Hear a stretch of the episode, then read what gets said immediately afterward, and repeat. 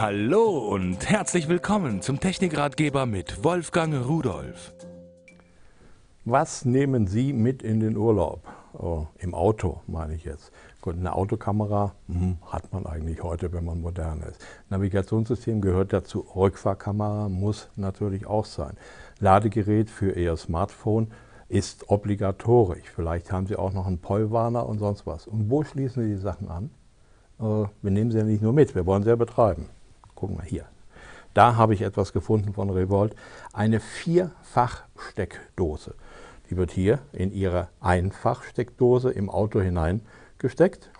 Dann geht das Kabel darüber und dann haben Sie hier so Kunststoffabdeckungen da drauf. Ist ganz praktisch. Da kommen, fallen keine Teile rein, die man so im Auto rumfliegen hat. Bei mir immer Geld und Bonbons und so weiter.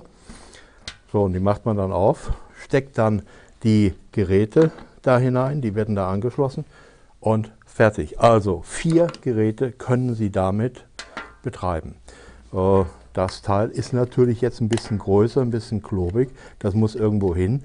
Das kann man zum Beispiel an die Seite, an den Tunnel, an den Dom oder irgendwo hin machen. Hier ist eine Halterung dabei. Da wird das draufgeschoben. Äh, hält dann auch wirklich fest. Ich hatte also am Anfang Probleme, das abzubekommen. So, und diese Halterung kann man dann mit dem mitgelieferten Schrauben entweder festmachen im Auto oder da ist auch noch so ein Klebepad. Man kann das einfach da drauf kleben und dann im Auto irgendwo festpappen. Dann wird dieses Teil hier drauf geschoben. Ja, natürlich andersrum, jetzt sehe ich so, Achtung.